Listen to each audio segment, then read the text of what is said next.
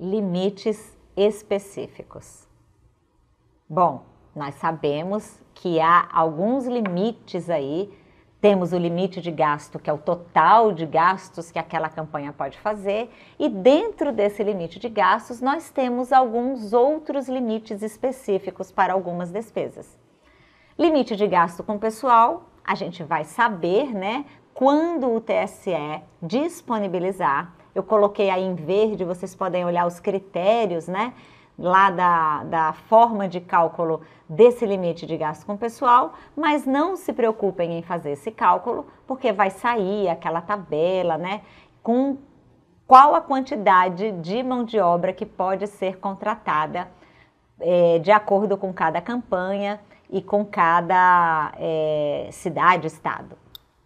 É, para os candidatos, então, é importante saber que esse limite ele envolve tanto a contratação direta quanto a contratação indireta de pessoal. Então, se a campanha contrata uma empresa, terceiriza ali né, a mão de obra, contrata uma empresa e aquela empresa vai trazer toda a mão de obra, a, o pessoal que aquela empresa trouxer com toda a identificação, todos os CPFs de todos os prestadores ali de serviço, né? Toda aquela mão de obra que está sendo contratada por aquela empresa vai estar dentro desse limite.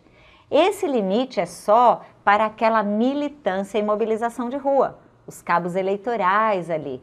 Não há que se falar nesse limite de incluir militância não remunerada, aquele pessoal do apoio administrativo, operacional, fiscal, delegado, é, credenciado para eleição, advogados, partidos, contadores. Essa exclamação está aí ao lado de contadores porque a norma esqueceu de colocar lá a palavra contadores, mas todos nós sabemos e de fato já é comum, é, já é um padrão das campanhas, nós sabemos que há um, o único limite que há para o limite de gasto com pessoal é para a contratação, direta ou indireta, de militância e mobilização de rua.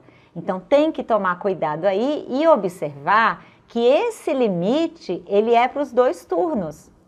Então, às vezes, a contratação ali não, não, dá não, não atenta que o candidato pode ir para o segundo turno e depois gastou toda a quantidade de pessoal que ele poderia ter contratado no primeiro. Então a gente volta naquele item importantíssimo que a gente bate na tecla o tempo todo do planejamento da campanha. Ir para o segundo turno era um fato imprevisível, era um fato que não se podia imaginar que ia acontecer? Se o candidato está entrando numa disputa e é imprevisível para ele que ele vá para o segundo turno, ele não está disputando uma campanha, né? Porque você entra numa campanha para ganhar, né? Essa é a regra. Você pode até não ganhar, mas você entrou para isso, para disputar aquele pleito, né? Participando daquela eleição. Então, não extrapolem aí o limite de gastos com o pessoal.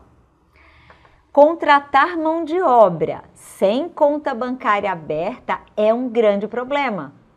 Verifique antes e, se for o caso, providencie a abertura de conta dos cabos eleitorais em bancos virtuais isso costuma ser bem rápido.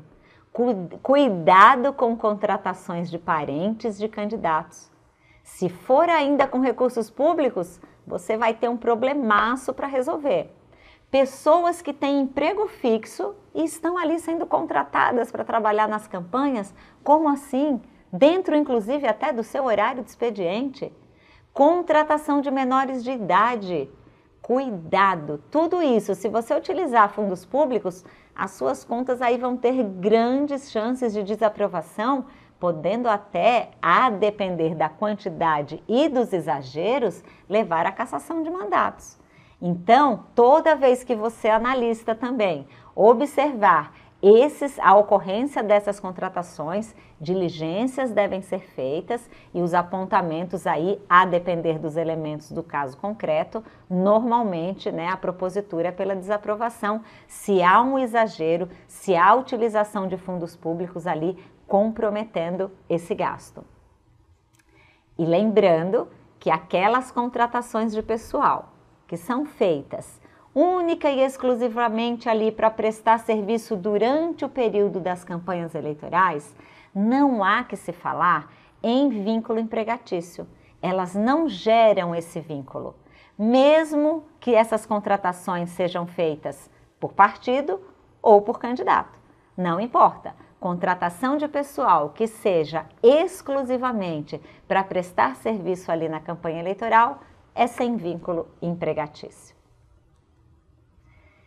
E nós temos limites específicos de alguns gastos. Quais são esses limites? Bom, primeiro vamos entender a base desse cálculo. Limites em relação ao total dos gastos da campanha contratados.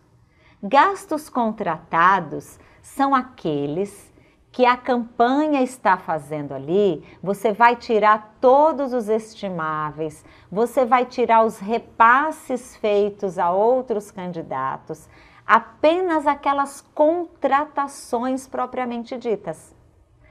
Isso está na 23607, que é a resolução da prestação de contas.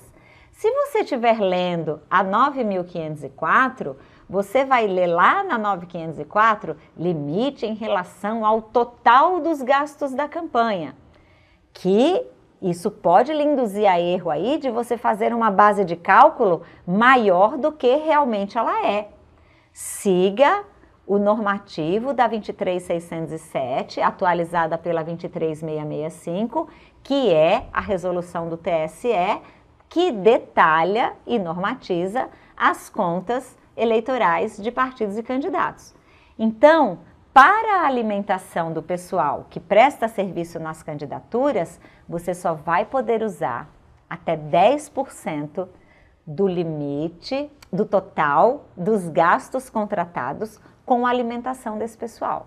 Então você vai pegar todas as contratações que a campanha fez, tira os estimáveis, tira os repasses feitos a outros candidatos, porque isso não são gastos contratados, apenas aquelas despesas que foram contratadas.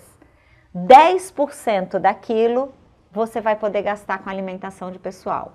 E até 20% dessa base de cálculo você vai poder gastar com aluguel de veículos automotores aluguel de veículos automotores não inclui veículos cedidos.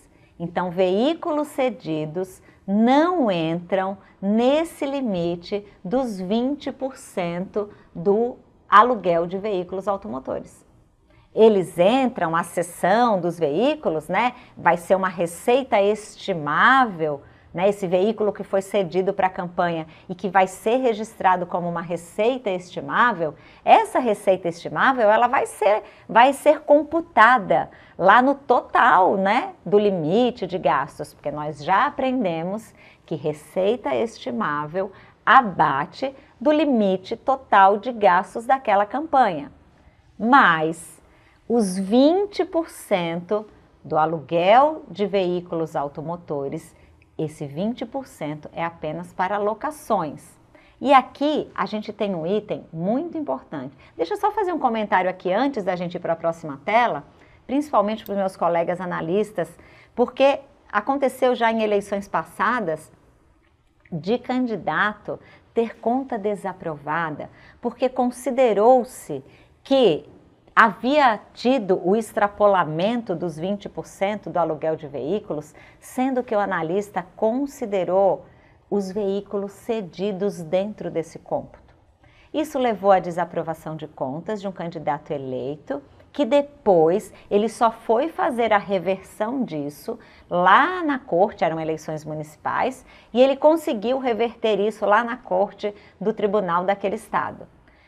Isso é super desagradável, porque um candidato eleito com uma conta desaprovada por um equívoco de interpretação ali do analista, que foi acompanhado pelo Ministério Público, que foi acompanhado pelo juiz eleitoral, é, acaba gerando, tanto para o prestador, para o profissional prestador de contas ali, um aborrecimento né, e uma macula, né? Acabou maculando aquele lastro profissional porque é, até ele provar lá na corte que ele estava certo em considerar naquele cômputo dos 20% somente os carros locados e não os carros cedidos, ele já perdeu cliente, ele já teve seu lastro ali comprometido. Então, analistas saibam que veículos cedidos não entra nesse limite, não entram nesse limite. E aí a gente vai falar algumas coisas importantes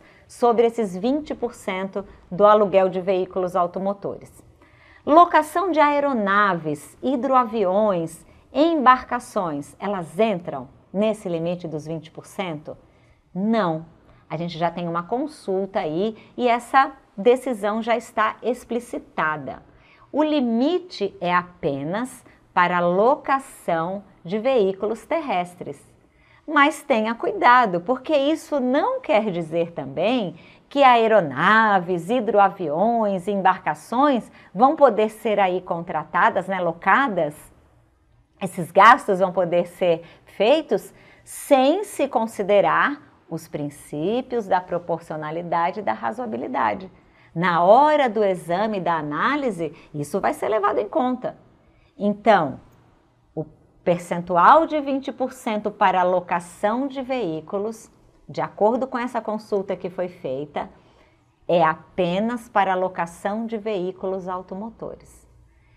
A alocação desses outros veículos, aeronaves, hidroaviões e embarcações, serão analisados de acordo com a proporcionalidade e razoabilidade, mas não estão incluídos ali naquele limite dos 20%.